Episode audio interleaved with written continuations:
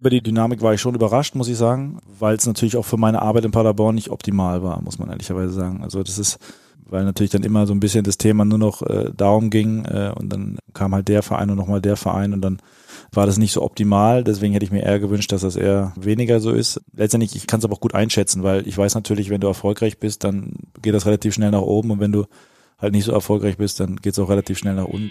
Kicker meets the Zone, der Fußball-Podcast, präsentiert von Tipico Sportwetten mit Alex Schlüter und Benny Zander.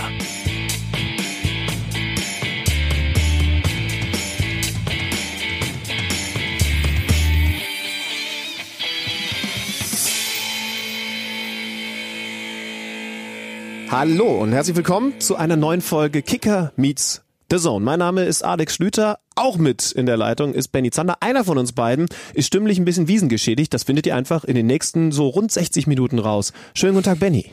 Hallo, schönen guten Tag. Ich starte übrigens mit folgendem geheimnisvollen Geräusch für dich. Achtung. Na, hörst du es? Hörst du es? Hm, Wenn es nicht eins deiner unangenehmen Sexspielzeuge ist, würde ich sagen Bohrer. Oder ist es dasselbe? Es ist ein Akkuschrauber tatsächlich, denn ich sitze hier heute in meinem Arbeitsbereich und um mich herum alles so halbfertige Großmöbelprojekte und äh, zwischendurch ist jetzt aber einfach mal der Podcast quasi dazwischen gekommen und ich werde dann gleich, wenn wir diese Folge beendet haben, Schüttenmann, mich hier einfach wieder als Tim Taylor, der Heimwerkerkönig, äh, verdingen. Ob unsere Hörer den noch kennen? Tooltime, hör mal, wer da hämmert, ob das was noch ist für die Jüngeren? Wahrscheinlich eher nicht. Aber es lohnt sich da mal reinzuschauen. Ja. Wobei ich immer noch hängen bleibe an deiner Aussage Großmöbelprojekte. Ich habe dich, ich habe dich noch nie dieses Wort sagen hören. Hast du auch Kleinmöbelprojekte? Oder ist das mittlerweile Nee. gar nicht mehr deine Kragenweite? Du gehst nur die großen Möbel an. Ja, die kleinen Möbel sind ja dann keine Projekte. Ne? Das ist ja dann, es es ist dann nur Kleinmöbel. Bei Großmöbel ist es dann eher was. Da kann man auch mal Tage mit verbringen. Ja, mit so einem, mit so einem großen Kleiderschrank einer bekannten schwedischen Möbelkette. Das ist aber nicht unser Thema. Ich finde deine Stimme übrigens gar nicht so schlimm, wie ich deinen Instagram Stories entnommen hatte. Ich hätte jetzt gedacht, dass der Wiesenschlüter deutlich schlimmer dran ist. Gestern war letzter Tag und du kannst trotzdem einigermaßen normal heute podcasten. Finde ich bemerkenswert. Ja, vielleicht auch bedenklich, dass mein Körper sich mittlerweile dran gewöhnt, dass es dann eben Anfang Oktober in so einen Modus geht, in dem man alle Abwehrkräfte mobilisiert, um irgendwie an einem Montag sendefähig zu sein. Weiß auch nicht. Ich- Es hat, also Leute haben mir heute auch schon gesagt, dass die Stimme besser ist als sonst, weil ich so ein bisschen, so ein bisschen. Bruce Willis mäßig bassiger bin. Schweinebacke. Aber ich weiß es nicht. Ich werde das leider so nicht aufrechterhalten können. Also ich habe jetzt einmal eine etwas tiefere, bassigere Stimme und dann gibt's den quiekenden Schlüter in den nächsten Folgen wieder, muss ich so ehrlich sagen. Bundesliga habe ich aber übrigens auch ein bisschen geschaut. Also so ist es ja nun nicht. Ähm, auch wenn es dann abends in Richtung Wiesen ging, habe ich zum Beispiel das The Zone-Spiel vom Sonntag, das 13.30-Spiel gesehen, einen neuen Tabellenführer gesehen. Darüber gilt es natürlich heute zu reden. Borussia Mönchengladbach, ein großes Thema. Wir haben später dann auch noch ein Interview, das du mir, während ich auf der Wiesen warst, äh, war, komplett abgenommen hast, ne? Genau so sieht's aus. Ein weiteres Thema ist heute nämlich RB Leipzig. Ich habe mich mit dem Sportvorstand, mit dem Mann, der das sportliche Sagen bei RB hat, mit Markus Krösche, vergangene Woche schon äh, getroffen und hingesetzt und ein bisschen über seinen neuen Club und seinen Werdegang gequatscht. Und wir müssen natürlich, Schlübenmann, über das Thema und das Team vor allem der Stunde sprechen über den SC Freiburg. Das machen wir mit unserem Kicker-Experten, mit Carsten Schröter-Lorenz. Und damit würde ich sagen, steigen wir auch gleich ein. Wir wollen jetzt gar nicht großartig die Wiesen irgendwie glorifizieren. Ich habe gerade wieder die Kriminalstatistik von diesem Jahr gelesen. Lass uns lieber über Fußball reden, da sind wir, glaube ich, besser mit bedient. Der SC Freiburg ist das Team der Stunde, weil er dem BVB ein 2 zu 2 abtrotzt. Und es ist weiter so, der BVB kriselt nicht nur ein bisschen. Ne? Man kann nicht nur sagen, sie kriseln ein bisschen. Sie haben eine Ergebniskrise aktuell. Mal wieder nur 2 zu 2. Zum dritten Mal in Folge in der Bundesliga. Davor, das habe ich mir auch angeschaut, ein äh, doch mühsames 2 zu 0 gegen Slavia Prag. Was mir im Moment bei den Dortmundern Sorgen macht, ist, dass sie die Spiele nicht kontrollieren. Also wir erinnern uns an vor einem Jahr, als sie regelmäßig man kann schon sagen, sich in einen Rausch gespielt haben und wirklich Kantersiege eingefahren haben. Jetzt liegen sie auch häufig in Führung, so zum Beispiel auch in der Champions League gegen Slavia Prag, aber sind dann nicht in der Lage, mit diesem doch ja sehr dominanten Fußball aus der Anfangszeit der vergangenen Saison zum Beispiel nochmal nachzulegen und nochmal nachzulegen. Man zittert sich so durch. Und was hat das zur Folge? Mal spielt man dann 2 zu 0 gegen Slavia Prag, aber mal kommt der Gegner dann auch zurück und so ist es an diesem Wochenende gegen Freiburg passiert. Da hat es also mal wieder nur für einen Punkt gereicht. Ja, das ist ja das Ding, genau das, was du angesprochen hast. Ja, was haben denn die Spiele in Frankfurt gegen Bremen und in Freiburg alle drei gemeinsam? Ja, in jedem Spiel hat der BVB mit 2-1 geführt und kriegt eben trotz der Qualität, Marco Reus hat ja auch jetzt wieder gesagt, die Qualität muss ja eigentlich reichen, um diese Spiele zu gewinnen, aber sie kriegen es nicht über die Zeit. Sie spielen dann am Ende dreimal eben nur unentschieden und das ist schon bemerkenswert. Und wenn du dir jetzt dann auch noch das weitere Programm anguckst, wir haben jetzt Länderspielpause und wie geht's denn dann weiter für den BVB, der sich jetzt da so ein bisschen in der Länderspielpause reingehangelt hat? Gladbach, Inter und das Derby gegen den FC Schalke 04, das ist auch kein Programm, was du einfach mal so im Vorbeigehen erledigst. Mhm, ich bin gespannt, wie sie da rauskommen aus dieser Länderspielpause. ist immer die Frage, ist es gut, ist es schlecht für eine Mannschaft, dass man jetzt ein bisschen Pause hat? Bei Dortmund sind logischerweise eine ganze Menge Leute jetzt auch mit unterwegs auf Länderspielreise. Das heißt also, so ganz, ganz viel gruppentaktisches Training kann Lucien Favre da nicht vornehmen, obwohl es vielleicht nötig wäre. Bin sehr gespannt. Aber wir müssen natürlich auch über die Freiburger reden.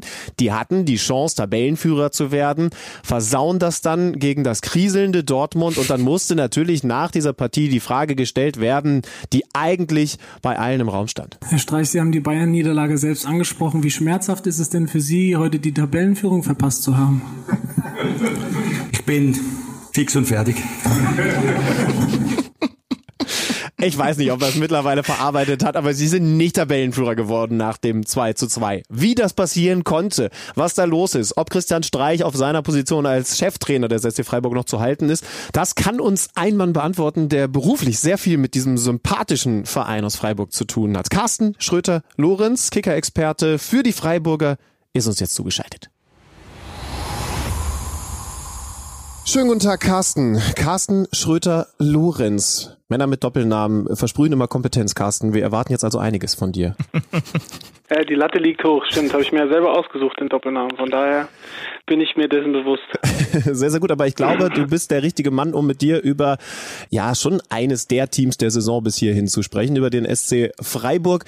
Äh, die sind jetzt zwar nicht Tabellenführer geworden, weil sie doch tatsächlich gegen diese Rumpelmannschaft Dortmund nur 2-2 gespielt haben. Aber vielleicht kannst du uns erklären, du warst ja im Stadion, was das für eine Partie gewesen ist. Ob das ein gerechtfertigtes Unentschieden gewesen ist, zum Beispiel. Also unterm Strich ist es auf jeden Fall gerechtfertigt. Ähm auch äh, Christian Streich hat danach gesagt, äh, der ja schon auch die eigenen Ansprüche ähm, realistisch einordnen kann. Hat gesagt, wenn wir heute verloren hätten, dann wäre wäre er richtig, richtig sauer gewesen oder auch äh, enttäuscht und es wäre ungerecht. Also er ist immer sauer, wenn er verliert, aber das wäre tatsächlich äh, nicht den Kräfteverhältnissen auf dem Rasen entsprochen. Äh, natürlich ist es am Ende Glück, wenn du kurz vor Schluss dann erst den Ausgleich machst, aber Vorher haben sie äh, mit ihm gegen Dortmund noch nie was geholt. Äh, tatsächlich auch wahnsinnigerweise, er ist ja schon über sieben Jahre im Amt, vorher noch gar kein Heimtor gegen den BVB geschossen. Und in diesem Spiel waren sie aber einfach durch ihre Leistung sogar so weit, dass sie in der zweiten Halbzeit überlegen waren, hatten äh, ein, ein Plus an Großchancen. Und wenn sie dieses, sag ich mal, auch unglückliche 1-2 nicht kriegen, dann, dann kann Freiburg sogar mal gegen Dortmund gewinnen, so, so komisch wie es klingt. Du musst uns das jetzt mal ein bisschen erklären. Wir haben vergangene Woche schon kurz über Freiburg gesprochen, haben gesagt, ich, ich habe mal das Auftaktprogramm mir angeguckt. Das war jetzt nicht das härteste, was man in der Bundesliga haben kann. Mit Dortmund kommt jetzt der erste richtige dicke Brocken. Und dann sagst du gerade, die haben so gut gespielt. Ich bin ehrlich, ich habe vorhin mir nochmal die Aufstellung dezidiert angeguckt. Das mit dem BVB verglichen. Eigentlich ist Freiburg ja auf jeder Position schwächer besetzt als Dortmund. Da müssen wir ja ehrlich sein. Was macht die Freiburger im Moment so gut, dass sie dann aber auch dem BVB ein völlig gerechtfertigtes Remis abbringen können? Du hast, du hast den Spielplan angesprochen und es ist äh, schon ein großer Faktor, weil sie natürlich über diese Spiele am Anfang gegen, sag ich mal, Gegner auf Augenhöhe oder auch Gegner, wo, wo Freiburg den Anspruch haben darf, auch mal zu gewinnen, äh, Selbstbewusstsein gesammelt haben, äh, Vertrauen in die eigene Stärke und natürlich ist dieses Gebilde in Freiburg auch über Jahre gewachsen und jetzt nicht erst über ein paar Monate. Sie haben es in dem zurückliegenden Sommer zum ersten Mal geschafft, äh, dass sie keinen äh, Leistungsträger abgeben mussten, unter anderem eben auch Luca Waldschmidt nicht. Äh, der als Torschützenkönig der U21M dann kurzfristig äh, hoch gehandelt äh, wurde, aber nur von außen intern und auch bei, bei der Partei Waldschmidt war es gar kein Thema, weil der wusste, ähm, hier kann ich noch echt ein, zwei Schritte gehen, reifen zu einem besseren, stabileren Spieler werden, wenn ich eben bei Streich bleibe. Und in diesem funktionierenden Kollektiv, was auch nicht nur von 1 bis 13, so blöd wie es klingt, funktioniert, sondern tatsächlich aktuell von 1 bis 29, ähm, für Freiburger Verhältnisse ein großer Kader. Äh, bisher äh, gelingt es aber auch dem Trainerteam, das noch so zu moderieren, weil, weil die Spieler irgendwie das akzeptieren. Ähm, auch wenn sie auf der Tribüne sind, auf der Ersatzbank, ähm, Und gerade auch so Spieler wie aktuell dann Vincenzo Grifo oder Waldschmidt äh, oder auch Petersen jetzt gegen Dortmund von der Bank äh, erst kommen und es aber ohne Murren akzeptieren, weil es eben in der Mannschaft läuft. Jetzt will ich noch darauf kurz zu sprechen kommen. Jetzt labe ich hier schon wieder über den heißen Brei. Du hast mich gefragt, warum es so gut funktioniert. Äh, es ist eben, sind die Abläufe, sind schon über ein, zwei, drei Jahre, ist der Kern eingespielt. Sie haben im Moment ein System mit dem 3-4-3, wo sie sich sehr wohlfühlen, wo sie gerade auch über die Außenverteidiger Günther und Schmid, die eben dann jetzt äh, ein, eine Linie höher spielen oder so quasi im Mittelfeld äh, äh, Bahnspieler sind, auch in die Offensive sich einschalten, einfach eine, eine Systematik gefunden, der sich sehr wohlfühlen, defensiv gut stehen und eben auch ja, aber von den Einzelspielern natürlich hast du recht, nicht so stark wie die Dortmunder, aber wenn du vorne einen Waldschmidt hast, einen Grifo von der Bank bringen kannst, einen Petersen, einen Haberer, einen Höhler, die vielleicht äh, unterschätzt sind, aber die vor allem auch äh, im Gegenpressing und im Pressing einen riesen Job machen, dann, dann hast du auch äh, die Möglichkeiten, eben selber einen guten Ball zu spielen äh, und dir Chancen zu erarbeiten und nicht nur durch Zufallsprodukte, indem du dich hinten reinstellst und äh, dann irgendwie äh, auf Glück hoffst, dass mal ein langer Ball vorne reinrutscht. Also sie wollen schon immer Fußball spielen, das wollten sie schon immer und jetzt haben sie die Qualität und auch die Sicherheit dazu. Carsten, eins nebenbei, mach dir keine Sorgen, dass du zu viel laberst. Wir machen hier Podcast. Was meinst du, warum wir diesen Spaß hier tun? Äh, wir haben auch die Zeit, noch ein bisschen ausführlicher über diesen Luca Waldschmidt zu sprechen.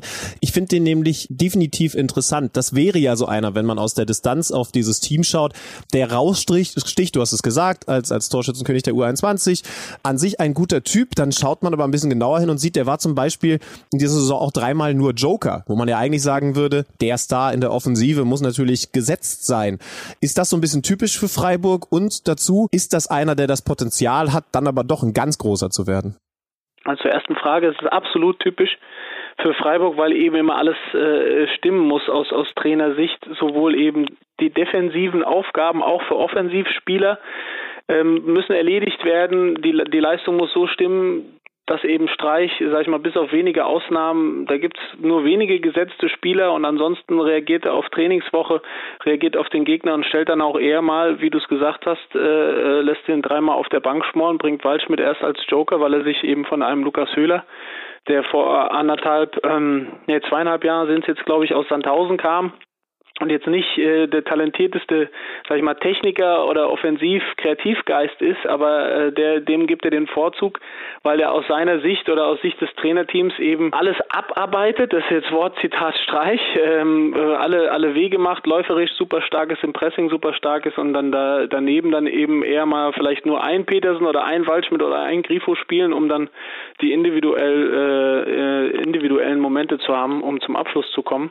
Aber äh, Höhler hat selbst selbst schon drei oder vier Scorerpunkte gesammelt. Also ähm, ja, der bringt eben auch Spieler raus, die sich dann über, über die Mentalität, übers, übers Arbeiten in die Elf spielen und dann sitzt eben auch ein Luca Walsch mit draußen. Aber er wird quasi mitgenommen und es ihm wird genau gesagt, wenn du deine, dein Anlaufverhalten verbesserst, wenn du deine, deine Rückwärtsbewegung verbesserst, auch in der ersten Linie, dann, dann kann er auch wieder starten. Und, und so läuft es gerade in Freiburg, äh, dass dann auch jetzt gegen Dortmund haben sich überlegt, okay, wir, wir äh, setzen Waldschmidt vorne in die Spitze und auf einmal ist Nils Petersen wieder auf der Bank, der vor Jahren mal der beste Joker der Bundesliga war und der sich aber so entwickelt hat, dass er inzwischen eben fast immer die meisten Kilometer läuft als Pressing-Anführer, als Sturmspitze da eben genau das macht, was in Freiburg auch verlangt wird äh, in der Arbeit, in der Defensivarbeit.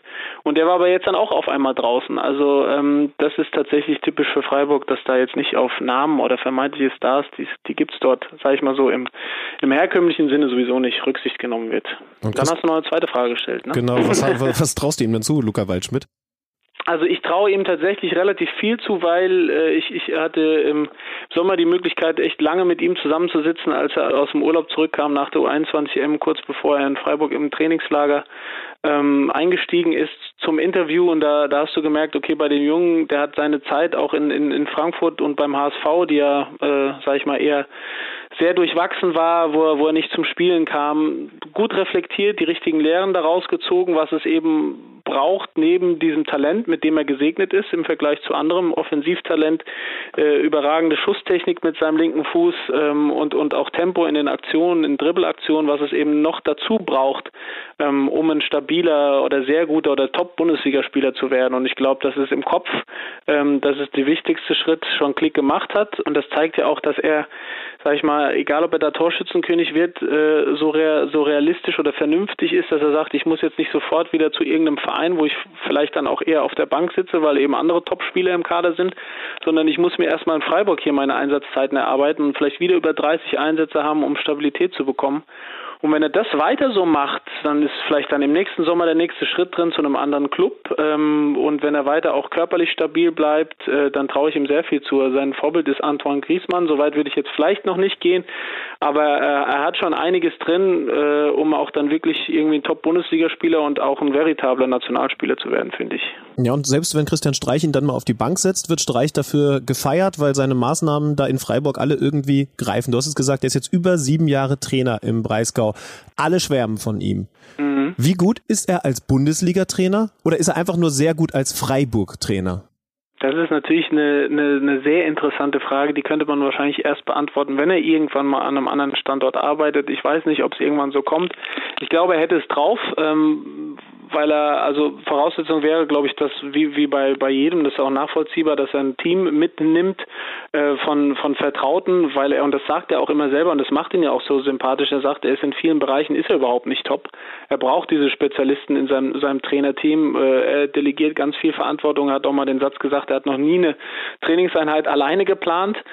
Ähm, er ist aber eben auch der, der Kopf des Ganzen, der, sag ich mal, letztendlich entscheidet, der die, der die, der die Spieler eben auch über Einzelgespräche mitnimmt, der über Emotionen am, beim Coaching natürlich die Zuschauer mitnimmt, aber auch da auf seine Spiele einwirkt. Also ich finde, das konnte man auch typisch gegen Dortmund sehen. Da hast du zwei ganz unterschiedliche Trainertypen, das ist klar. Und ein Favre wird jetzt auch kein Rumpelstilzchen mehr. Und es ist aber kein bei Streich eben kein Rumpelstilzchen zum Selbstzweck, dass er da rumturnt, sondern der lebt es mit jeder Phase. Der könnte das auch gar nicht abstellen. Ähm, und das tut aber seiner Mannschaft gut. Und deswegen bin ich überzeugt, dass wenn du ihn mit seinem Team vielleicht dann auch, äh, natürlich ist es über Jahre gewachsene vertrauensvolle Zusammenarbeit auch mit, mit Sportvorstand Jochen Seyer und dem Sportdirektor Clemens Hartenbach, den er noch aus gemeinsamen WG-Zeiten, äh, als sie noch Anfang 20 Jahre äh, waren, kennt, dass wenn du die verpflanzen würdest, glaube ich, und so einigermaßen der Verein dem denen auch Vertrauen geben würde, würde, würde sich über das über die Arbeit auszahlen, bin ich überzeugt. Ich glaube aber, dass es vielleicht nie dazu kommt, weil er sich eben da wohlfühlt und dann eben auch das Privatleben in einiger Maße Ruhe äh, da wichtiger ist in Freiburg. Ich bin mal ehrlich, ich schaue mir manchmal alleine aus Entertainment-Gründen die äh, Freiburger Pressekonferenzen mit Streich an. Das kommt mir manchmal vor wie ein großes Happening da mit den Journalisten. Der sitzt an der Stirnseite des Tisches, die Journalisten im U um ihn herum, äh, die löchern ihn zu allen möglichen Themen, sportlich, gesellschaftspolitisch mit Fragen. Beschreib mal so ein bisschen das alltägliche Arbeiten, wie du Christian Streich da erlebst und auch einfach das alltägliche Arbeiten mit diesem ja anderen Kaffee- und Kuchenclub SC Freiburg, sage ich jetzt mal.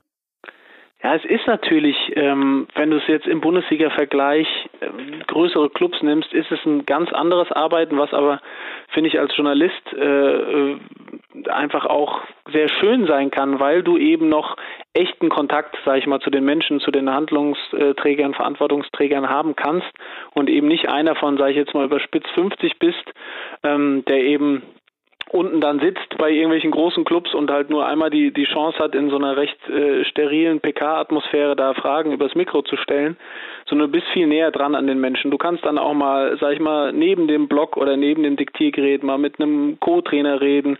Du, du bekommst Hintergrundinformationen. Im Trainingslager sind eben auch keine 30 Journalisten dabei, sondern vielleicht nur fünf. Ähm, und du hast eben einen anderen Zugang bist natürlich da näher dran. Da muss man immer auch aufpassen, dass man die nötige professionelle Distanz wahrt. Das ist, ist, ist ganz klar. Ähm, aber äh, du, du bekommst eben einen Zugang zu diesem Club und kannst dann auch besser verstehen, wie sie arbeiten, kannst es besser einordnen, ähm, hast einen Eindruck und was Streich eben so sympathisch macht, nicht nur in dem Video, ich kann dich da total verstehen, äh, dass es auch aus Entertainment-Gründen, äh, ähm, sag ich mal, nett ist, das anzuschauen.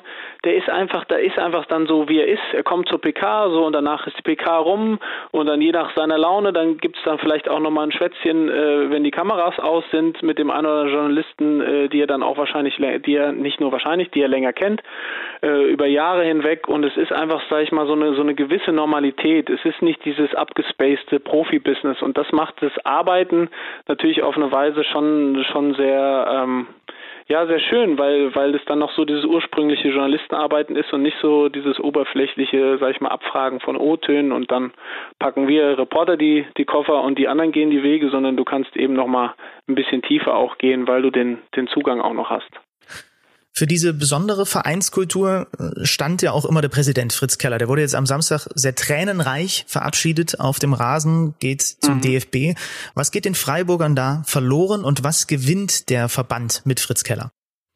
Den Freiburgern geht so eine so eine Art, äh, sage ich mal, Galionsfigur so ein bisschen auch verloren. Ja, also ich meine, die haben eigentlich Christian Streich ist eigentlich natürlich bundesweit das Gesicht und danach kommt aber dann schon irgendwo Fritz Keller, weil er, weil er, sag ich mal, ein Hans Dampf in allen Gassen ist, der auch mit seinen Emotionen nicht hinterm Berg halten kann, auch wie Streich auf andere Weise da mal übers Ziel hinausschießt. Also ich bin auch schon mal einige Male mit ihm zusammengerasselt, weil wir einfach eine Meinungsverschiedenheit hatten in der Interviewzone. Dann wurde es auch mal laut äh, oder er hat mal, äh, weil er mit einer Schiedsrichterentscheidung nicht einverstanden war, auf seinem, seinem Handy dann ein Handyvideo der, der Szene den Journalisten unter die Nase gehalten, relativ vehement, um sie von von, von seiner Meinung zu überzeugen, äh, mit zwei, äh, mit zwei Tagen Abstand, wenn er dann übers Ziel hinausgeschossen hat, äh, dann ruft er aber auch an und entschuldigt sich. Also es ist irgendwie auch echt, dieses Wort authentisch passt, obwohl es vielleicht auch überstrapaziert ist.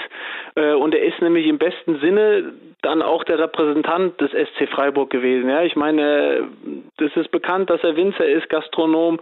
Er hat da sein Hotel. Ähm, ich glaube, in der Bundesliga ähm, kommt jeder gerne dahin, um vielleicht auch das Dinner am Vorabend zu haben äh, im Schwarzen Adler in Oberbergen, äh, wo dann äh, die die Vorstandsmannschaft oder die Führungsmannschaft des Gästeteams dann auch äh, oftmals eingeladen wird. Er ist ein äh, überragender Gastgeber und eben auch so durch seine Emotionen und durch dieses rührige, viele Sponsoren noch persönlich akquiriert über die ganzen Jahre, äh, ist er schon so, ja, dieses emotionale, auch ein Teil dieser emotionalen DNA des Clubs. Und das geht dem, dem Club schon, schon verloren, auf jeden Fall.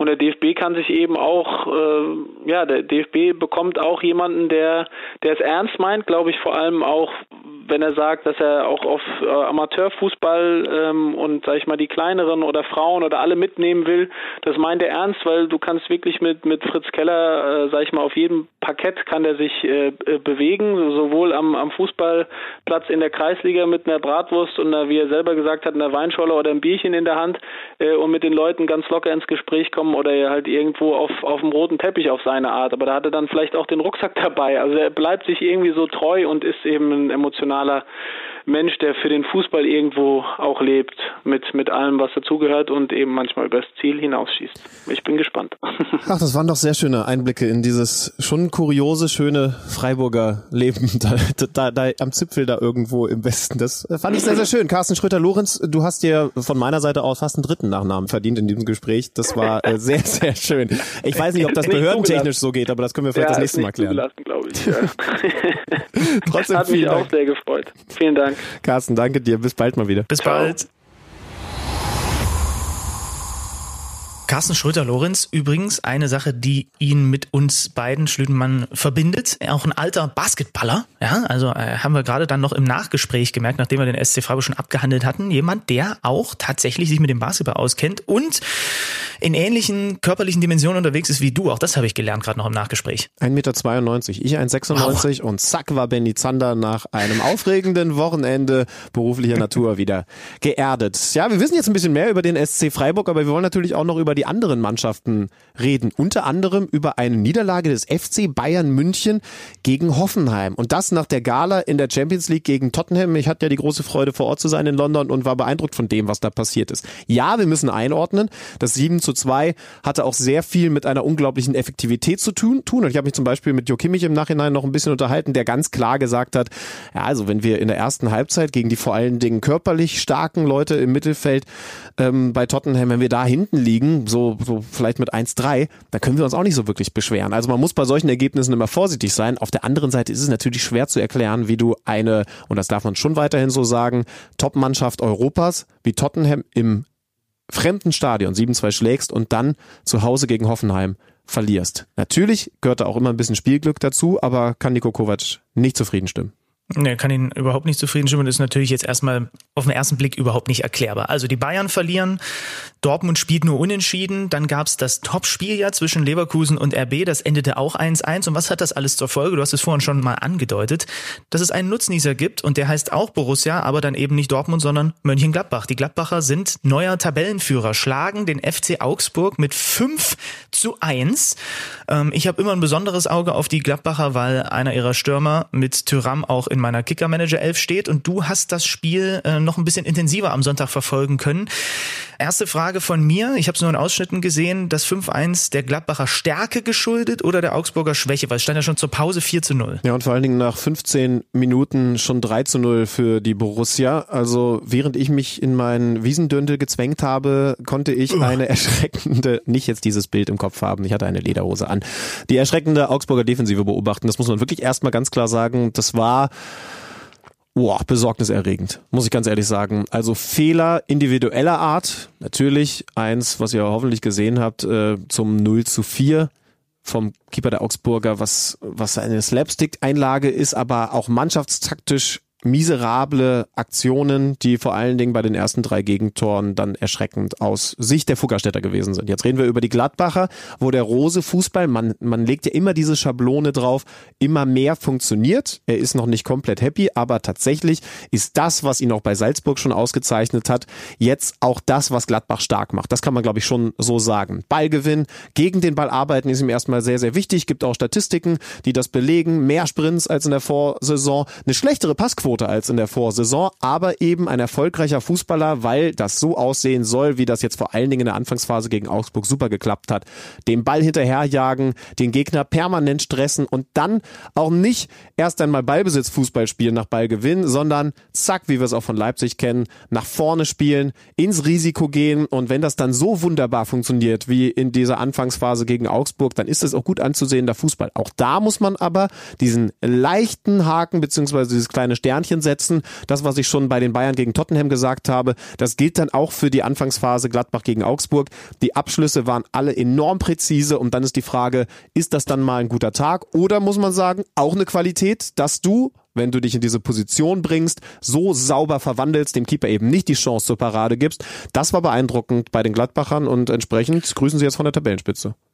Ja, das Spannende ist die Offensivreihe. Ne? Ist immer das, wo man sowieso ein bisschen mehr drauf guckt. Und wenn ich jetzt sehe, dass sie mit Hermann, Player und Tyram eben beginnen, dahinter Benesch, und dann sehe ich, wer ist noch im Kader? Und da sehe ich einen kleinen Fußballer mit Raphael, der 90 Minuten auf der Bank sitzt und gucke mir mal seine Saisonstatistik an. Und dann sehe ich, dass er in der Bundesliga viermal eingesetzt wurde und jeweils frühestens ab der 75. auf dem Feld stand und dass er auch in der Europa League eben zweimal nur Joker gewesen ist.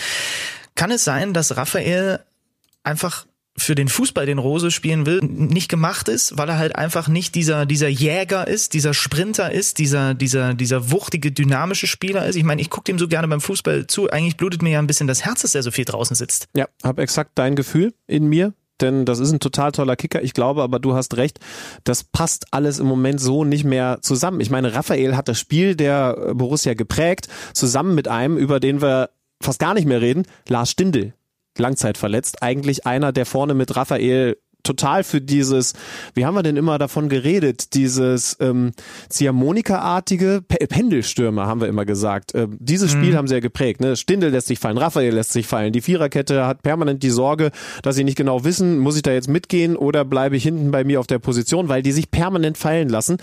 Das Spiel jetzt funktioniert ein bisschen anders, aber es funktioniert. Bei Gladbach funktioniert. Bei RB gab's unter der Woche einen Rückschlag in der Champions League gegen Olympique Lyon, eine Niederlage 1 zu 2, jetzt am Wochenende ein 1 zu 1 gegen Bayern 04 Leverkusen. Und genau zwischen diesen beiden Spielen, als sich Alexander Schlüter schon so ein bisschen in Volksfeststimmung gebracht hat, habe ich mir den Tag der deutschen Einheit, den Feiertag, um die Ohren geschlagen und bin hier auf mein Rad gestiegen und bin rübergefahren äh, zum Trainingszentrum von RB Leipzig, um mit dem neuen sportlich Verantwortlichen der Leipziger zu sprechen, mit Markus Krösche.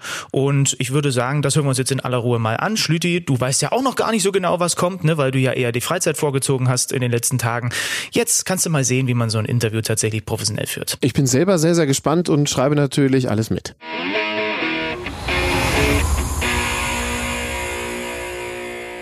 Markus, vielen Dank, dass Sie sich die Zeit nehmen. Am Feiertag auch noch, Tag der deutschen Einheit, das ist der Feiertag und da sind Sie eigentlich der perfekte Gesprächsgast. Denn in Hannover geboren, Bremen, lange Paderborn, zwischenzeitlich mal Leverkusen und jetzt haben sie quasi andersrum rüber gemacht und sind jetzt das, das erste Mal in ihrer Karriere äh, im Osten. Wie schnell hat die Eingewöhnung denn stattgefunden, beziehungsweise wie schnell musste die auch stattfinden, weil wahrscheinlich relativ schnell relativ viel Arbeitsstress war, oder im Sommer?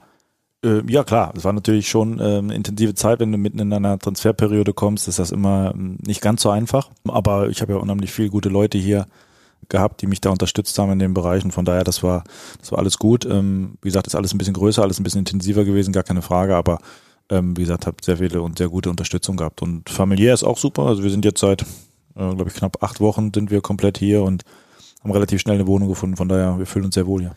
Sie sagen schon alles ein bisschen größer. Wir sitzen hier im RB-Trainingszentrum. Ich wohne nur zehn Minuten mit dem Rad von hier entfernt. Ich habe das so ein bisschen live mitverfolgt, wie das hier alles hochgezogen wurde. Hat sich der Eindruck für Sie auch bestätigt, den man von außen auch hat? Im Vergleich zu ihrem Ex-Club. Die spielen zwar beide in der gleichen Liga und es sind aber trotzdem schon, was Manpower-Struktur angeht, einfach zwei unterschiedliche Welten. Ja klar, weil es natürlich auch die Zielsetzung eine andere ist. Ne? Das muss man auch ehrlicherweise sagen. Das ist natürlich dann auch, liegt in der Natur der Sache, dass alles natürlich deutlich größer, deutlich mehr Manpower ist. Das ist ja normal, weil auch die Rahmenbedingungen natürlich auch völlig anders sind. Ähm, man spielt jetzt für einen kurzen Moment an, in Anführungsstrichen in der gleichen Liga. Ich wünsche natürlich den Paderbornern alles, dass sie das schaffen. Ähm, aber ich denke, dass äh, natürlich auch schon schwierig wird für die auf, in die nächsten Jahre dann in der Liga zu bleiben. Das ist einfach aufgrund der Rahmenbedingungen so. Und bei uns ist es einfach so, dass wir natürlich auch ähm, klare und ambitionierte Ziele haben. Und da brauchst du natürlich auch den einen oder anderen Mitarbeiter mehr. Wir haben vor ein paar Wochen, ich glaube vor drei Wochen mit Oliver Glasner darüber gesprochen, wie er als neuer Trainer in Wolfsburg sich einen neuen Verein erschließt und eine Mannschaft hinter sich bringt was ich mir gar nicht vorstellen kann, wie macht man das als Sportdirektor? Also wie sind Sie in den ersten Tagen hier auch mit den Leuten direkt versucht ins Gespräch zu kommen wahrscheinlich? Ja, für mich ist es halt wichtig, dass, dass man Kommunikation äh, betreibt, in Anführungsstrichen, dass man mit den, mit den Mitarbeitern spricht, einfach herausfindet, ähm, erstmal in welchem Bereich sie was wie machen und und und äh, und äh, ja, was ihre Bedürfnisse sind und und ähm, wo vielleicht auch Dinge ähm, verändert werden äh, könnten oder was man besser machen kann und wie gewisse Dinge im Ablauf sind. Und dann geht es für mich einfach immer darum, den jedem Mitarbeiter einfach auch das Vertrauen zu geben. Also ähm, ähm, man hat in den letzten Jahren ja unfassbar gute Arbeit geleistet, jeder Einzelne. Und, und äh, für mich geht es erstmal, dann im ersten Moment ging es darum, die Leute einfach kennenzulernen und denen einfach auch das Vertrauen auszusprechen, dass ich denen in ihrem Bereich total vertraue, dass sie da auch ähm, die Verantwortung tragen und dass sie auch die Verantwortung tragen dürfen und, und auch Entscheidungen treffen können. Und ähm, dass man einfach nur eine, eine gute und auch intensive Kommunikation zueinander haben soll. Und das ist halt das, was ich für mich, was für mich wichtig ist, aber ähm, ähm, grundsätzlich geht es immer um Kommunikation und um Vertrauen geben.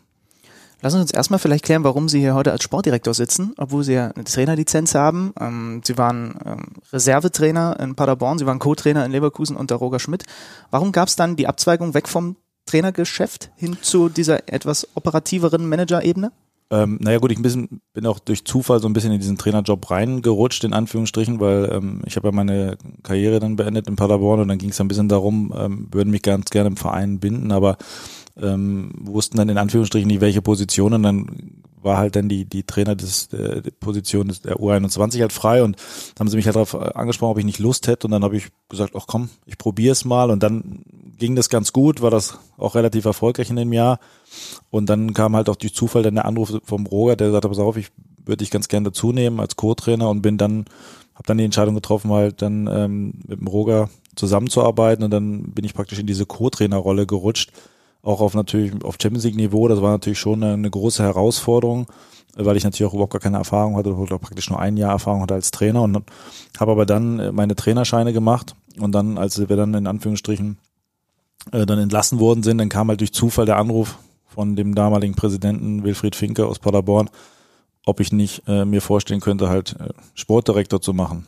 Ähm, und dann habe ich halt da spontan zugesagt. Also es ist alles sehr viel Zufall gewesen, ähm, aber ich glaube, dass ich jetzt die richtige Position habe, weil ähm, das Trainersein hat mir Spaß gemacht, hilft mir jetzt auch in meiner Entscheidung. Ähm, aber ich hatte ja mal die, die Gelegenheit, den Roger Schmidt zu ersetzen äh, auf der Bundesliga-Bank und wenn man meinen Punkteschnitt ansieht, dann ist glaube ich auch die richtige Entscheidung. das war nicht so viel, ne? Nee, Nein, war nicht nee. so viel. Äh, und trotzdem, Sie sagen es schon, ist das wahrscheinlich auf keinen Fall ein Nachteil, weil Sie wahrscheinlich auch ein Sportdirektor sind, der einfach vielleicht noch einen Tacken mehr Verständnis für Trainerbelange hat. Ja, es fällt dir natürlich ein bisschen einfacher, wenn du, ähm, wenn du natürlich selbst mal ein Mitglied eines Trainerteams warst, ähm, ähm, die auch auf dem Niveau gearbeitet haben, weil du weißt natürlich, welche Einflüsse auf Entscheidungen wirken und ähm, du kannst dich manchmal auch hineinversetzen, wie kommt es auch in gewissen, wie denken Trainer in gewissen Situationen, wie kommt man auch zu gewissen, ich sag mal, Trainingsinhalten, wie, wie kommt man auch zu Aufstellungen und all diese Themen und das, das hilft dir natürlich dann oder das hilft mir in meiner Position einfach gewisse Dinge einfach, ähm, ähm, ja, weil ich Dinge einfach schon mal erlebt habe und auch ähm, dann einfach gewisse Dinge zu verstehen und dann vielleicht auch unterstützend zu, äh, einzuwirken oder auch ähm, was dann zukünftige Entscheidungen angeht, einfach das mit einfließen zu lassen. Das hilft schon. Ist ja schon spannend, dass so viel Zufall tatsächlich dabei war. Gab es trotzdem ähm, am Ende der ähm, aktiven Karriere, wo man dann merkt, okay, viel länger werde ich jetzt nicht mehr spielen. Gab es schon irgendeine fixe Idee trotzdem, in welche Richtung das mit Profifußball oder war das alles tatsächlich komplett offen? Mal schauen, was kommt. Nein, ich, das war wirklich alles offen. Also natürlich äh, war auch für mich schon immer das Ziel, in Anführungsstrichen gerne im Fußball tätig zu sein, aber in welcher Position, wie auch immer, war ich immer offen. Ich bin kein Freund von Karriereplan. Also weil du kannst eine Karriere nicht, nicht grundsätzlich planen, weil das ist, hängt immer von vielen Dingen ab und man verschwendet auch unheimlich viel Energie dann in, in, in, in die Zukunft. Äh, und für mich ist einfach so, ich versuche mich auf das zu konzentrieren und das zu machen, was mir Spaß macht. Ähm, also es gibt so drei Dinge in meinem Leben, wo ich sage, so Spaß, Mut und Überzeugung. Und, und, und als allererstes ist halt der Spaß und das versuche ich dann ähm, zu machen und das so gut wie möglich zu machen und die Entscheidung dann auch in dem Moment so zu treffen und nicht darüber nachzudenken, was wie wirkt meine Entscheidung jetzt auf meine Karriere in der Zukunft. Das, das ist kein guter Ratgeber, glaube ich. Was muss man denn haben, um in ihrem Job gut zu sein? Sie haben schon gesagt, sich ein bisschen auch in Trainer reinfühlen können. Ich zum Beispiel war am Computer bei der Fußballmanager-Simulation, war ich der beste Verhandler der Welt. Im echten Leben bin ich es überhaupt nicht. Also ich könnte ihren Job definitiv nicht machen, weil ich würde mich immer von einem über den Tisch ziehen lassen. Das ist wahrscheinlich eine, eine der absoluten Kernkompetenzen, ne? Und dass man das einfach gut können muss ja, ist ja ein Teil, ist ja nicht ein Hauptteil. Ne? Also muss man ja sagen, es ist ja schon sehr, sehr komplex, weil du auf der einen Seite das große Ganze mitgestaltest, auf der anderen natürlich aber auch im Tagesgeschäft komplett drin bist. Ähm, grundsätzlich geht's ja darum, ähm, äh, dann halt auch viel um Menschenführung in Anführungsstrichen. Das heißt, du hast ja einmal die Gruppe der Spieler, dann hast du die Trainer, du hast aber auch gerade bei uns im Fall und ähm, ähm, natürlich sehr viele äh, Mitarbeiter um, äh, um das Team herum und da geht es grundsätzlich einfach darum, äh, da auch sag mal, gewisse Dinge vorzuleben ähm, und ähm, auch die Mitarbeiter einfach grundsätzlich auch, ich sag mal, zu führen und, und auch Gruppen zusammenzuführen und, und ähm, damit alle in Anführungsstrichen dann in die gleiche Richtung gehen und dass wir unsere Ziele erreichen. Und das ist eigentlich so ein bisschen der, der Hauptteil. Natürlich ist natürlich auch die, die, die, die Suche nach, nach Spielern, die uns in Anführungsstrichen qualitativ, aber vielleicht auch mit einer anderen Fähigkeit weiterhelfen um damit wir uns auch weiterentwickeln, weil das ist halt das Wichtige, dass wir uns auch weiterentwickeln. Aber da habe ich natürlich auch Unterstützung durch eine große Scouting-Abteilung. Ähm, ähm, und diese Dinge sind, glaube ich, in Verbindung jetzt mit äh, natürlich dem der, der Unterstützen des Trainerteams, gar keine Frage, wobei das eher passiv ist, weil der Trainer hat schon mit seinem Trainerteam, es ist seine Aufgabe, in Anführungsstrichen, die Jungs so einzustellen und die Jungs weiterzuentwickeln und, und auch die Jungs auf die richtigen Positionen zu stellen, damit wir Spiele gewinnen. Das ist seine Hauptaufgabe und ich kann dann halt auch nur unterstützend dazu beitragen, aber grundsätzlich geht es darum, auch so ein bisschen ähm, strategisch zu arbeiten, ein bisschen weiter zu denken im Sinne von, was passiert im Sommer 2020, was passiert vielleicht auch Richtung Winter 2020, Sommer 21. Es geht eher um die strategischen Themen, weil du als Trainer natürlich unheimlich viel Fokus und Energie brauchst, um, um ähm, das nächste Spiel zu gewinnen. Und meine Aufgabe ist eher dann in dem Falle strategisch zu arbeiten und natürlich dann, wie gesagt, diese ganzen Themen wie Mitarbeiter zu führen, beziehungsweise auch ähm, Dinge vorzugeben ähm, und dann in Anführungsstrichen auch versuchen, immer wieder den Kader zu verbessern. Ähm, Nachwuchs ist ein wichtiges Thema. Also es ist letztendlich, du gestaltest das große Ganze. Ne? Trotzdem nochmal zum, zum Thema Spielerverpflichtung. Haben Sie sich ein bisschen umstellen müssen, weil von außen betrachtet, wenn Sie mit dem SC Paderborn äh, früher hingegangen sind, Spieler verpflichten wollten, dann wird der Approach, sage ich jetzt mal, des, des anderen Vereins ein anderer gewesen sein als jetzt bei RB. Es gibt so ein bisschen die Erzählung darüber, dass es Vereine gibt, die setzen sich mit RB an den Tisch und schlagen prinzipiell erstmal auf den Preis, den sie vielleicht eigentlich für den Spieler haben wollen, ein bisschen was drauf, weil sie wissen, dass bei RB die Mittel ein bisschen größer sind. Das wird früher beim SC Paderborn so nicht gewesen sein.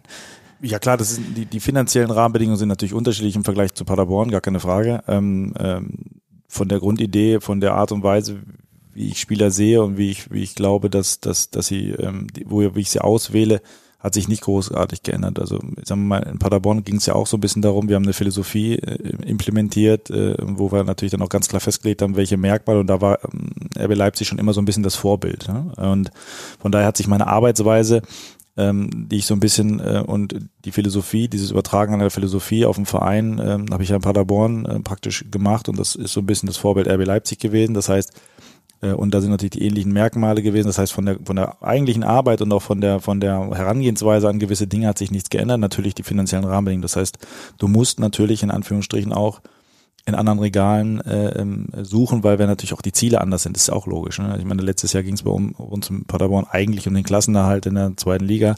Da, da hast du natürlich, suchst du natürlich andere Spieler als den Anspruch, den wir jetzt haben, Champions League zu spielen und im nächsten Jahr auch wieder Champions League zu spielen. Ähm, und was das angeht, was das, was es ähm, äh, die Wahrnehmung von von anderen Vereinen beziehungsweise von unserem Verein angeht im, im, im Markt, das ist grundsätzlich aber immer so. Ich meine, es ist sehr unheimlich viel Geld im Markt. Das glaube ich hat jetzt nichts speziell mit Red Bull zu tun, aber wir haben auch unsere Budgets und wir wir müssen die auch knallhart einhalten. Und dann kommt wieder der Punkt, wo sie sagen, da geht es halt um die Verhandlung und und und die Rahmenbedingungen äh, abschätzen ähm, oder abstecken. Aber letztendlich geht es einfach darum, dass das immer im Maß sein muss. Wie entsteht ein Marktwert für einen Spieler? Können Sie mir das mal kurz erklären? Wie kriegen Sie ein Gefühl dafür, ich möchte Spieler XY, der wird mich wahrscheinlich so und so viel kosten? Ähm, ja gut, grundsätzlich geht es erstmal darum, passt der Spieler zu uns. Ne? Das hat erst, da haben wir ja ganz klare Merkmale auch gelegt auf den einzelnen Positionen, wie so ein Spieler aussehen muss. Ähm, und dann geht es grundsätzlich darum, ähm, dass man die Themen absteckt. Ähm, wie ist er natürlich auch charakterlich? Äh, all diese Themen, die man muss man natürlich auch immer dann berücksichtigen, neben der fußballischen Qualität natürlich auch diese charakterlichen Themen. Ähm, und auf der anderen Seite muss man ein Gefühl entwickeln. Ne? Das ist, wenn du, wenn du einen Spieler verpflichtest, du weißt nicht, ob es funktioniert oder mhm. nicht. Weil ähm, du hast immer diese, du kannst abstecken, was ist sein familiäres Umfeld, du kannst versuchen, da äh, alle Themen, was die menschlichen Komponenten und charakterlichen Komponenten angeht, kannst du versuchen abzuklären. Fußballerisch kannst du, ähm, ähm, ich sag mal, du kannst Daten erheben, kannst sehen, welche äh, physischen Daten hat der, du kannst das ähm, über Videos, über, über über diese Themen, über Live-Scouting kannst du diese Dinge abdecken, ob diese Fähigkeiten, die er hat, zu uns passen. Aber letztendlich hast du irgendwo auch die Variable Mensch. Mhm. Und das hat was mit Wohlfühlen zu tun, das hat was damit zu tun, ähm, äh, mit dem Umfeld, ob sich das wohlfühlt. Und ein Spieler kann halt sich nur entwickeln, wenn er sich wohlfühlt und wenn er, wenn er bei dem, was er tut, Spaß hat. Und also die Themen ist natürlich ähm, äh, schwierig abzuschätzen. Und dann entsteht halt ein Marktwert natürlich darüber, über die Weiterentwicklung. Das heißt, der Trainer, das Trainerteam muss letztendlich entscheiden, wo hat er sein meistes Leistungspotenzial, also auf welcher Position kann er das abrufen. Dann geht es darum, dass das Trainerteam natürlich in der Lage ist, die weiterzuentwickeln, die Schwächen weiterzuentwickeln, ohne die Stärken zu vernachlässigen. Und dann entsteht ein Marktwert natürlich über den gesamtheitlichen Erfolg. Und der gesamtheitliche Erfolg ist auch dann entscheidend, ähm, wie sich der Marktwert des einzelnen Spielers entwickelt. Mhm. Sie sagen schon, es hat also viel mit Gefühl zu tun. Ne? Wir haben ganz zu Saisonbeginn äh, mit Freddy Bobic gesprochen, der sagte, man wird automatisch ein besserer Sportdirektor, je länger man den Job macht. Das ist, äh, also zumindest ist das seine Erfahrung. Erfahrung ist immer gut. Ja, ne? Also das ist ja klar. Du, du musst halt, äh, je länger du in einem Beruf bist, das ist ja nicht nur Sportdirektor, das sind ja andere Berufe auch. Ähm, länger du da in dem Bereich tätig bist, desto mehr Erfahrung hast du, weil du auch desto du auch öfter mal schlechte Entscheidungen getroffen hast. Du musst halt aus diesen schlechten Entscheidungen dann halt lernen und ähm, ähm, aber grundsätzlich ist es natürlich, Erfahrung hilft dir schon, klar. Da hätte ich genau eingehakt. Ähm, können Sie sich noch an so einen typischen Anfängerfehler erinnern aus Ihrer Paderborner Zeit, der Ihnen da passiert ist, der Ihnen einfach nie wieder passieren wird? Ähm, ja, ich glaube, dass ich, wenn, wenn du nur komplett emotional und aus dem Bauch entscheidest. Also das ähm, gerade bei Spielern ist es so, wenn du ähm, ähm, nur eine, eine emotionale Entscheidung triffst. Ich glaube, dass man, um, ähm, daher, um eine richtige Entscheidung zu treffen, dass man rationale Dinge also auch wirklich berücksichtigen muss und auch sollte und dass man generell die Emotionalität aus Entscheidungen rauslassen muss. Mhm. Ähm, weil ähm, ähm, Emotionalität, glaube ich, beeinflusst und beziehungsweise vernebelt in Anführungsstrichen auch oft Wahrnehmungen. Und das war am Anfang äh, eine oder andere Situation, habe ich rein aus der Emotion entschieden und das würde ich heute nicht mehr machen. Mm, es hat dann sicherlich nicht nur die Emotionen dazu geführt, dass sie äh, sich für RB Leipzig entschieden haben. Mm, das ist vorsichtig ausgedrückt ein sehr polarisierender Verein. Ähm, Gab es aus Ihrem Umfeld, als sich das dann angebahnt hat, mm, bis es dann auch finalisiert war, kritische Stimmen, die gesagt haben, warum ausgerechnet zu dem Club? Oder ist Ihnen das auch vollkommen egal, was, da, was der, der andere erzählt? Ja, also ich, es ist mir schon, natürlich höre ich mir immer Meinungen an, gar keine Frage, aber ich treffe meine Entscheidung äh, aus voller Überzeugung und ähm, für mich war das äh, eine, eine logische Entscheidung auch. Natürlich, wie gesagt, ähm, man versucht immer auch andere Meinungen mit einzubeziehen, aber für mich war das Thema, was andere Leute denken über meine Entscheidung, noch nie wichtig und auch was mich persönlich anbetrifft, ähm, nicht entscheidend für mich. Es ist einfach ein sehr, sehr guter und auch interessanter Club mit unheimlich viel Potenzial. Es ging ja, geht ja auch mal ein bisschen darum, wenn man eine persönliche Entscheidung trifft, wie passt man da auch hin? Und ich hatte vorhin schon gesagt, dass ich, so wie ich es in Paderborn gemacht habe, so ein bisschen RB Leipzig mein Vorbild war und deswegen passte das perfekt und ähm, ähm, aber ich muss ehrlicherweise sagen, dass ich ähm, eigentlich auch fast nur positive Rückmeldungen bekommen habe für die mhm. Entscheidung. Trotzdem war ganz spannend, dass in den, in den Wochen und den Monaten vor dem Wechsel der Eindruck entstanden ist, sie können sich in der halben Liga aussuchen, wo sie gerne hingehen möchten. So war das zumindest das, was von außen kolportiert wurde, was man immer wieder gelesen hat. Der hat Interesse an Krösche, der hat Interesse an Krösche. Ist sicherlich ein schönes Gefühl, weil es ja Wertschätzung ausdrückt aber auch ein bisschen komisch, dass das dann plötzlich so, so eine Dynamik aufnimmt? Ja, ich war über die Dynamik war ich schon überrascht, muss ich sagen, ähm, ähm, weil es natürlich auch für meine Arbeit in Paderborn nicht optimal war, muss man ehrlicherweise sagen. Also das ist, weil natürlich dann immer so ein bisschen das Thema nur noch äh, darum ging äh, und dann ähm, kam halt der Verein und nochmal der Verein und dann äh, war das nicht so optimal. Deswegen hätte ich mir eher gewünscht, dass das eher, eher weniger so ist, ähm, weil auch natürlich, ich sag mal, wir hatten ja damals oder hatten ja auch Ziele und haben ja dann auch das, Gott sei Dank, das Ziel erreicht. Aber es war für mich nicht optimal. Aber letztendlich, ich, ich weiß, kann es aber auch gut einschätzen, weil ich weiß natürlich, wenn du erfolgreich bist, dann geht das relativ schnell nach oben und wenn du halt nicht so erfolgreich bist, dann geht es auch relativ schnell nach unten. Deswegen ähm, hat mich die Dynamik überrascht, aber hat mich wenig beeinflusst und ich versuche das auch immer neutral zu sehen.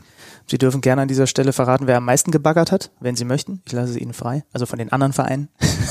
Wir können aber auch einfach zur nächsten Frage weitergehen. Nein, also wie gesagt, das, ähm, ich glaube, dass RB Leipzig ähm, hat mit Oliver Minzler von Ralf Rangnick einfach mich vom ersten Tag an überzeugt, ähm, vom ersten Gespräch an. Das war, äh, habe hab ich sofort ein gutes Gefühl gehabt und ähm, jetzt jetzt nach zehn Wochen äh, war es absolut die richtige Entscheidung. Die, die Ausgangslage, die Sie hier vorfinden, ist ja eigentlich für sie optimal. Ähm, die Mittel, die RB hat, sie als Sportdirektor, man hat Julian Nagelsmann bekommen, die heißeste Aktie auf dem deutschen Trainermarkt. Ähm, Ralf Rangnick hat das Feld bestellt. Andersrum ausgedrückt könnte man aber auch sagen, die Fallhöhe ist relativ hoch, wenn der Erfolg ausbleibt. Wie sehr spüren Sie seit Beginn schon den Druck, dass hier auch abgeliefert werden muss? Ja, aber Druck hast du im Fußball immer, ne? Also das ist, das ist so. Und ähm, natürlich ist es eine große Herausforderung. Und natürlich, wenn man das vielleicht negativ betrachtet, könnte man sagen, die Fallhöhe ist, äh, ist natürlich äh, höher als vielleicht beim Verein, der vielleicht im letzten Jahr nicht so gut performt hat. Aber ich finde, man muss sich im Leben Herausforderungen stellen und äh, es ist eine, eine sehr schöne Herausforderung und äh, natürlich sind es große Fußstapfen, gar keine Frage. Aber äh, wie gesagt, ich stelle mich gerne Herausforderungen, auch großen Herausforderungen und ähm, und versuche mit RB Leipzig und in Verbindung mit Julian natürlich mindestens das Gleiche nochmal zu erreichen wie es im letzten Jahr ist, was natürlich sehr, sehr schwer wird, aber für die Zukunft einfach auch vielleicht noch ähm, ähm, unsere eigenen Ideen mit einzubringen und äh, vielleicht noch den, den nächsten Schritt zu machen. Und, und äh, ein Risiko hast du immer, gar keine Frage. Und Erfolg musst du im Fußball immer haben. Es, es hilft dir, wenn du ab und zu mal ein Spiel gewinnst. Und wie gesagt, ich kann jetzt sagen, es macht mir sehr viel Spaß und es war definitiv die richtige Entscheidung. Nehmen Sie uns mal mit rein in dieses erste Gespräch mit Ralf Rangnick und Oliver Minzlaff. Wer musste denn wen überzeugen? Sie die beiden oder die beiden Sie, dass Sie hierher kommen? Na, das war einfach ein Kennenlernen. Das ist ja, ich meine, ich hatte vorher nie Berührungspunkte, weder mit, mit äh, Ralf noch mit Oliver. Und ähm, das war vom Anfang an ein sehr, sehr gutes Gespräch. Ähm, ich glaube, beide Parteien haben gemerkt, äh, nach relativ kurzer Zeit, dass, dass das gut passen kann. Ähm, und ähm, da musste sich jetzt irgendwie keiner großartig überzeugen. Jeder hat seine Sicht der Dinge dargestellt und ähm, sind dann relativ schnell auch zu dem, ähm, zu dem Entschluss gekommen, dass wir das zusammen ähm, die Zukunft angehen wollen. Ralf Rangnick hat einen Schritt zurück gemacht, eigentlich sogar zwei, wenn man ehrlich ist. Wie intensiv, eng, oft findet Austausch mit ihm statt? Auch regelmäßig. Also ähm, wir ähm, telefonieren regelmäßig. Ralf hat unheimlich viel Erfahrung. Das ist erstmal wichtig. Ich bin jetzt in Anführungsstrichen in meiner Position noch relativ jung ähm, und da ist es immer gut, wenn man, wenn man die Möglichkeit hat, mit jemandem zu sprechen, der Erfahrung hat, dann hat er das hier auch aufgebaut. Das heißt, er kennt den Club äh, wie kein anderer. Und ähm, äh, das, ich haben da wirklich einen regelmäßigen Austausch, auch einen guten Austausch ähm, und äh, unterhalten uns über diverse Dinge, aber die Entscheidung ähm, treffen ich dann in Anführungsstrichen mit dem Julian zusammen, denn was das Sportliche angeht, dann aber völlig autark. Aber ist immer wichtig und auch gut und äh, ähm, so einen Austausch zu haben, weil du kannst von, von ähm, Ralf natürlich unheimlich viel lernen. Ich wollte gerade sagen, der eine oder andere hat ja so ein bisschen gemutmaßt, na, ob ob der Ralf Rangnick, der Perfektionist, tatsächlich äh, sich da zurücknehmen kann und sie auch machen lässt. Das macht er aber. Total. Also ähm, ist wirklich so, dass wir hier wirklich autark arbeiten können und, und ähm, wir unsere Ideen so einbringen können im sportlichen Bereich, wie wir es haben wollen. Der Julian auf dem Platz und ich, was die anderen Themen angeht. Und ähm, äh, wie gesagt, wir haben einen sehr guten Austausch, aber der Ralf hat auch ein paar andere Sachen noch zu tun. Es ist, ist jetzt nicht so, dass der sich jetzt hier auf dem äh, ähm, auf den Ausguck setzt und die ganze Zeit guckt, was, was hier passiert. Ne? Also ähm, der hat auch noch ein paar andere Aufgaben. Das hatte der eine oder andere ja gemutmaßt, dass er das vielleicht macht. Aber ja, er hat klar, ja aber dann, dann ist der Ralf, äh, der Ralf ist Perfektionist, ja, aber der Ralf kann auch, äh, auch ähm, Vertrauen und auch Verantwortung abgeben. Und äh, das ist bei uns so. Also ähm, und das spüren wir auch und von daher ähm, ist immer ein regelmäßiger und guter Austausch, aber ähm, das Tagesgeschäft und die Themen, die, die anstehen, die entscheiden wir dann schon alleine, auch im Sinne von, von RB Leipzig und im Sinne der Weiterentwicklung, ist da klar. Der Name Julian Nagelsmann fiel schon regelmäßig, logischerweise. Ähm, lass uns ein bisschen über Ihren Trainer sprechen. Neu seit Sommer und zack, Peng, es hat gefühlt anderthalb Pressekonferenzen, wenn überhaupt, und eigentlich hat es eine Pressekonferenz gedauert und er war das Gesicht dieses Vereins, weil er halt einfach auch von der, vom Charakter, von, von der Art, wie er ist, glaube ich, dafür prädestiniert ist, das Gesicht eines Vereins zu sein. Ähm, man liest und hört überall, wie unglaublich ehrgeizig er ist. Ist er vielleicht auch in der Zusammenarbeit mit Ihnen, in der täglichen Zusammenarbeit, auf eine gute Art und Weise anstrengend, könnte man es so sagen? Fordert er Sie sehr? Nö. Also, äh, das ist ja jetzt, man muss es jetzt mal ein bisschen gesamtheitlich sehen. Der Julian ist natürlich ein hochtalentierter Trainer, der äh, eine, eine sehr, sehr gute Ausstrahlung hat, der authentisch ist und äh, der äh, ja, unfassbares Potenzial hat und der auch bewiesen hat äh, in der Vergangenheit schon, dass er A, in Anführungsstrichen Spieler weiterentwickeln kann und B, auch mit seiner Art und Weise Fußball auch erfolgreich sein kann. So. Und die Aufgabe, die ich in dem Falle habe, ist es, in Anführungsstrichen, ihm einen Kader zur Verfügung zu stellen, mit, der, mit, der, mit dem er erfolgreich sein kann. Und wir haben eine sehr, sehr enge Bindung und wir unterhalten uns auch, wir, wir unterhalten uns auch kontrovers, ähm, aber wir haben gemeinsam das Ziel, äh, mindestens in Anführungsstrichen, das zu bestätigen, was in den letzten Jahren hier war. Und aber eigentlich wollen wir auch noch versuchen, mit unseren Ideen vielleicht noch den nächsten Schritt zu machen.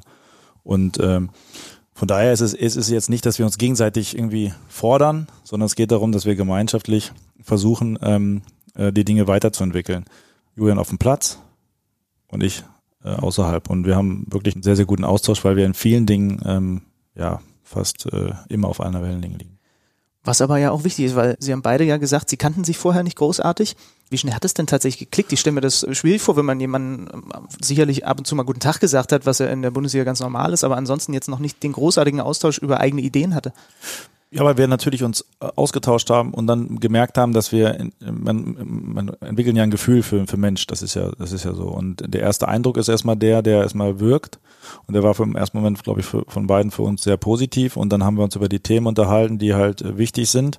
Ähm, einmal fußballischer Natur, aber auch wie wir gewisse Dinge strategisch auch sehen und wie wir auch den Umgang mit, mit, mit Spielern und auch mit, mit Mitarbeitern und so sehen. Und wir sind da, im, haben gemerkt, desto länger das Gespräch dauert, dass wir in vielen, vielen Dingen ähm, ja nahezu fast bei 100 Prozent auf einer Wellenlänge liegen. So und das hilft natürlich auch. Und dann ist es natürlich so, dass Julian locker ist, ich bin halt locker und ähm, wir haben auch bei dem, was wir tun, halt Spaß und wir für uns ist halt Fußball Spaß und äh, natürlich, wie habe ich ja vorhin schon gesagt, macht Sinn, wenn du ab und zu mal ein Spiel gewinnst, aber wir wollen das, was wir tun, auch mit Spaß machen und das hilft uns natürlich auch im Umgang miteinander. Auf den ersten Blick achtet er im Vergleich zu ihrem Ex-Trainer Steffen Baumgart einfach ein bisschen mehr auf seine Kleidung, wenn es äh, auf den Spieltag zugeht. Auf den ersten Blick sind die beiden unterschiedliche Typen. So, Steffen Baumgart und Julian Nagelsmann. Gibt es trotzdem mehr Gemeinsamkeiten zwischen beiden, als man eigentlich glaubt? Ja, was heißt unterschiedliche Typen? Wenn man sieht, ähm, der, der Steffen und Julian, die haben beide unfassbaren Ehrgeiz. Die haben beide auch eine Präsenz an der Linie. Das ist immer für mich auch immer wichtig. Und sie wollen und sie können auch beide Spieler weiterentwickeln. Von daher sind das schon mal schon drei, vier äh, äh, Gemeinsamkeiten, die man hat.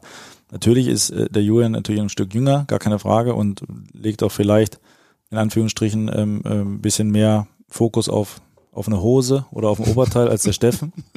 Aber das ist halt jeder, jeder ist halt unterschiedlich. Von daher, aber es gibt unheimlich viel Gemeinsamkeiten, gar keine Frage. Aber es ist ja spannend. Sie sagen, für Sie ist wichtig, dass ein Trainer an der Linie präsent ist. Ja.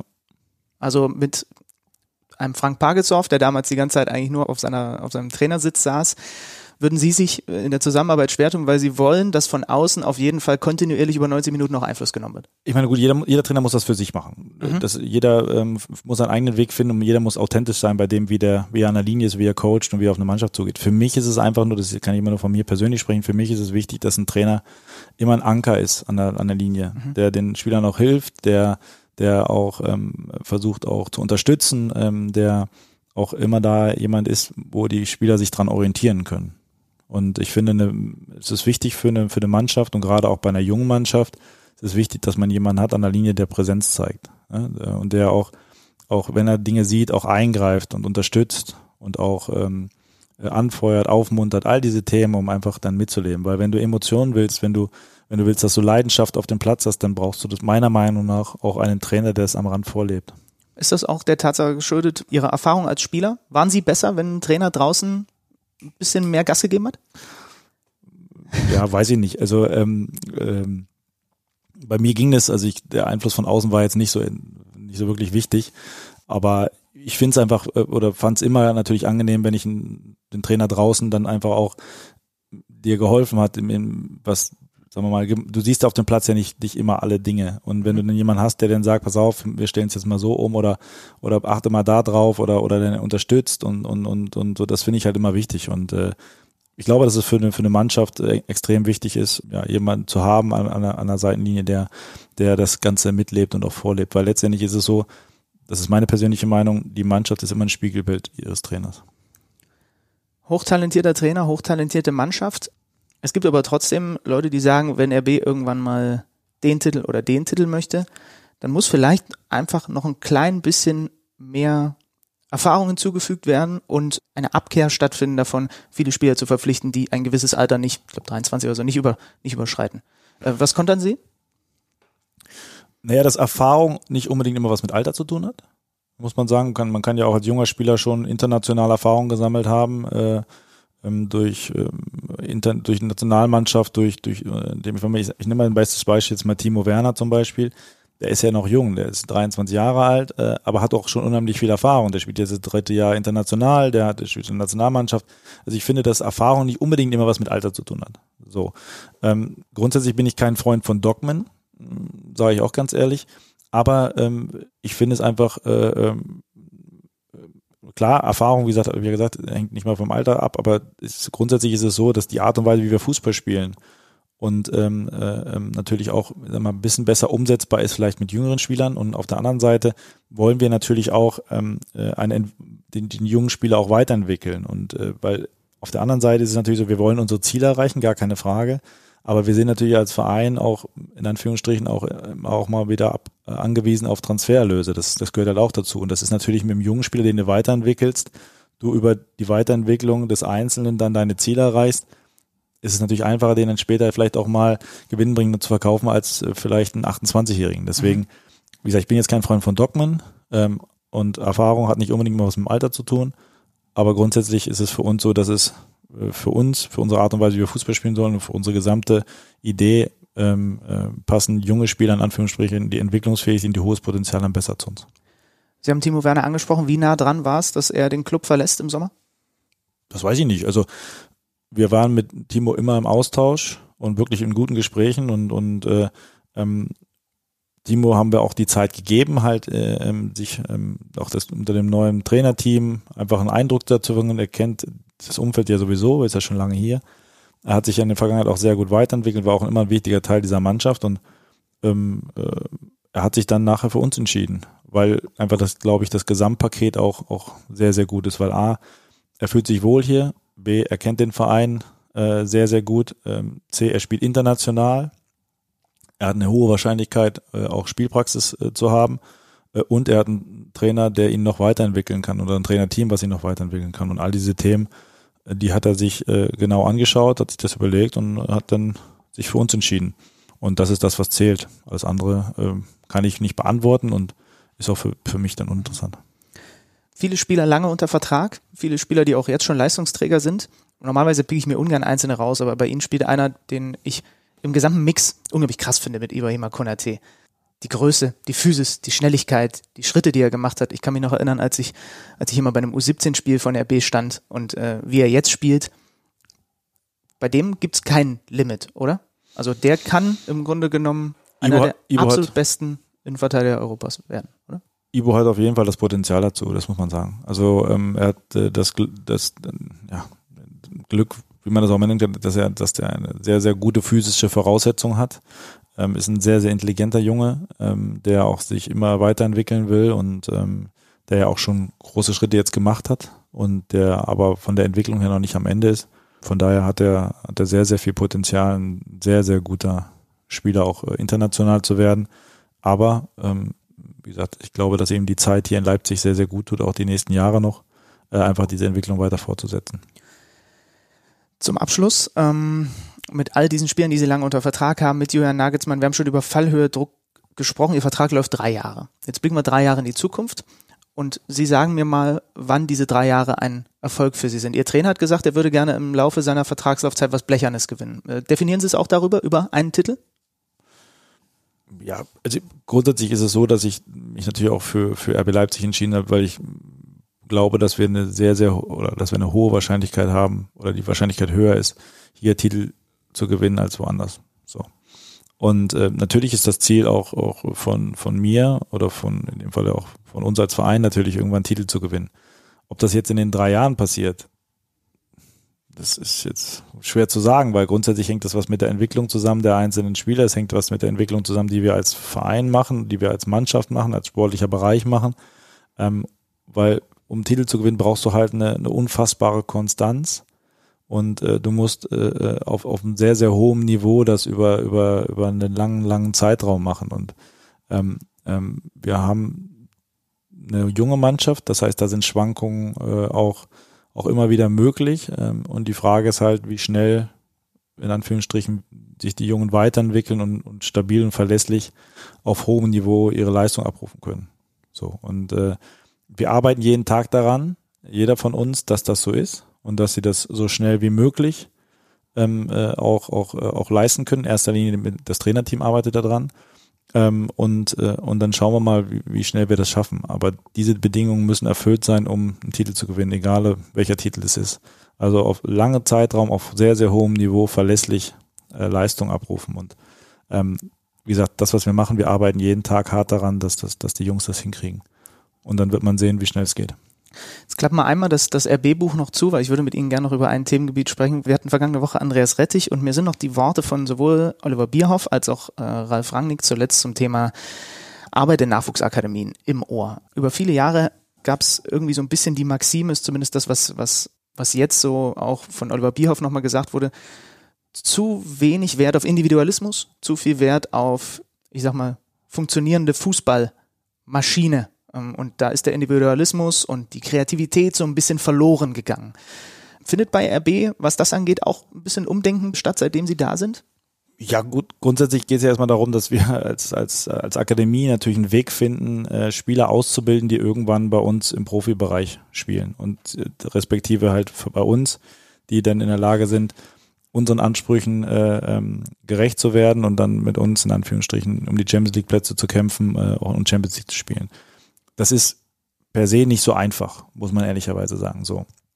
Das Wichtige für mich ist einfach, dass, dass ähm, man sich so ein bisschen im Nachwuchs loslöst von Ergebnissen und, äh, und eher auf das Erkennen vom Potenzial und die Weiterentwicklung der einzelnen Spieler, äh, äh, des Potenzials der einzelnen Spieler darauf konzentriert.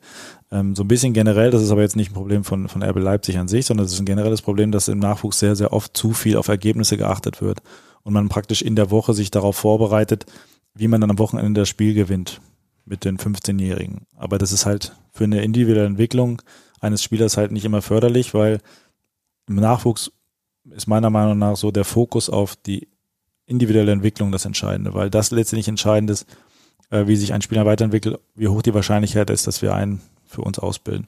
Und das ist das, was wir jetzt auch hier im, im, Nachwuchs äh, einfach auch so, so, so vorantreiben wollen.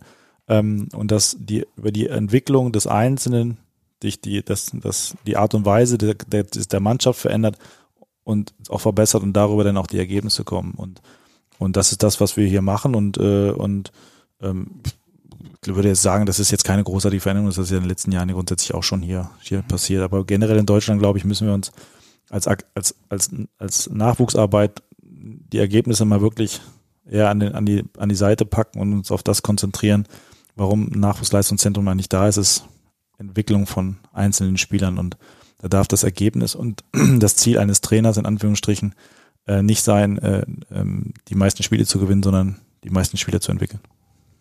Markus Krosche, vielen lieben Dank, dass Sie sich die Zeit Sehr genommen gerne. haben. Danke.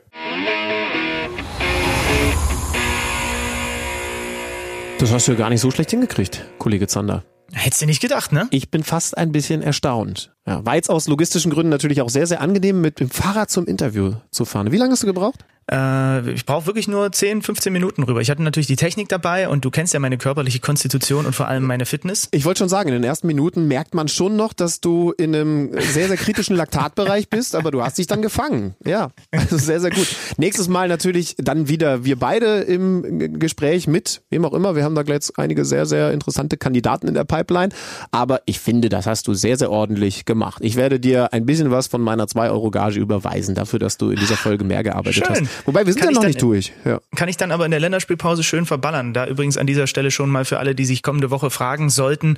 Ähm, wir werden in der Länderspielpause wieder einen kleinen Break einlegen und sind dann pünktlich nach dem ersten Spieltag nach der Länderspielpause wieder zurück. Aber du hast recht, wir sind ja noch gar nicht durch. Es fehlt ja noch zumindest ein klein bisschen was, was wir jede Woche bequatschen. Ja, Ich habe gerade die App gestartet. Kicker Manager Spiel. Die Spieltagswertung. Und So. ich sehe, dass ich mit Sané so langsam auf dem richtigen Trichter bin. Fünf Punkte. ist hier Acht Punkte Grillitsch. Ja, das sieht jetzt nicht so schlecht aus. Ich habe 35 Punkte, aber offensichtlich hast du mehr. Ich habe, und jetzt halte ich fest. Okay, ich sag dir erstmal, ich bin von allen Kicker-Manager-Spielern auf Platz 741 an diesem Spieltag. Okay. Ich habe 71 Punkte geholt. Alter. Jonas Hector 11, Upamecano 8, Klaassen 13 hat natürlich auch getroffen, Schmid 5, Geiger 7, Weghorst hat getroffen 12, Tyram mit der starken Gladbacher Offensive 9, 71 Punkte. Und jetzt gehen wir natürlich mal in die Managerliga rein und gucken da mal. Und da bin ich Vierter an diesem Spieltag. Da Vierter ist nur nur? Patrick, Fe Patrick Fellbaum mit vier Punkten mehr. Also es ist schon eine kranke Konkurrenz in unserer Managerliga, muss man sagen. Patrick Fellbaum übrigens auch der Tabellenführer nach diesen bisherigen Spieltagen. Ja. Mit und ich habe mich 403 Punkten. hochgeschoben auf die 25. Ich bin jetzt 25. Und Alexander Schlüter ist. Ja, ich habe mich auch aus der? Abstiegsregion so ein bisschen rausgearbeitet. Das darf man schon mal sagen. bist du denn? 42. Ach. Ja. Ja. also man kann auch sagen Zehntletzter, aber das ist schon okay. Das Glas ist halt voll, wir blicken nach oben und wir versuchen uns da nicht mit Parolen und irgendwelchen Klischees zu retten. Das ist wichtig bei mir als Vereinsführer, Trainer, Manager zugleich. Wir bleiben da natürlich für euch dran. Schön, dass es ein bisschen Unterstützung von euch gegeben habt. Ich habe ja aufgerufen, dass ich Hilfe brauche und offensichtlich hat es bei der Aufstellung auch funktioniert. Die Schalker machen jetzt mit, spielen auch mal Fußball. Ich habe ja noch ein paar Jungs beim VfL Wolfsburg zum Beispiel, wo ich so ein bisschen drauf warte, dass die wieder fit werden. Im Moment spiele ich zum Beispiel ohne wirklichen Torhüter, weil Castells verletzt ist, Schlager weiter verletzt. Übrigens, ein letztes Wort zur Bundesliga. Was ist gerade das Kuriose an der Tabellensituation? Wolfsburg Zweiter und Gladbach Erster. Das ist genau die Konstellation, die es in der österreichischen Liga am, Ver am Ende der Spielzeit gegeben hat. Hä? Zuletzt Rose Erster so. und Glasner Zweiter. Ja. So, okay, Momentaufnahme, aber lustig. Das gilt für den gesamten Podcast leider nicht. Schön, dass ihr dabei gewesen seid. Ich mache übrigens Urlaub, Surfurlaub ab kommenden Freitag. Das äh, ist übrigens auch so in einer WhatsApp-Gruppe, in der du bist, Benny Zander, versehen. Du hast dich einfach nie dazu geäußert. Als ich rumgefragt Doch, doch, habe, doch. wer hat denn Lust von meinen Freunden mit mir Urlaub zu machen? Zander hat sich einfach komplett rausgehalten. Das stimmt nicht. Ich habe in der Gruppe geschrieben, dass ich raus bin, weil ich einfach, ich meine ganz im Ernst, liebe Leute, guckt euch mal den Instagram-Account von Alex Schlüter an, dann guckt euch mal meinen Account an. Wer von uns beiden ist ein Surfer-Typ und wer von uns beiden ist eher ein, ich esse noch ein Mettbrötchen-Typ? Diese Frage könnt ihr ja beantworten bis nach der Länderspielpause. Ich werde nachdem jetzt mit diesen 71 Punkten, ich habe das wirklich nicht gewusst bis gerade eben, werde ich jetzt richtig beseelt hier wieder zurück ans Werk gehen und den Möbelmann machen, den Heimberger König. Und Schlübenmann wünsche dir einen schönen Urlaub, euch eine schöne Woche und dann hören wir uns nach der Länderspielpause wieder. Tschüss. Vielen Dank und dir viel Spaß im Mettbrötchenurlaub. Bis bald. Das war Kicker meets the Zone, der Fußball-Podcast. Präsentiert von Tipico Sportwetten mit Alex Schlüter und Benny Zander.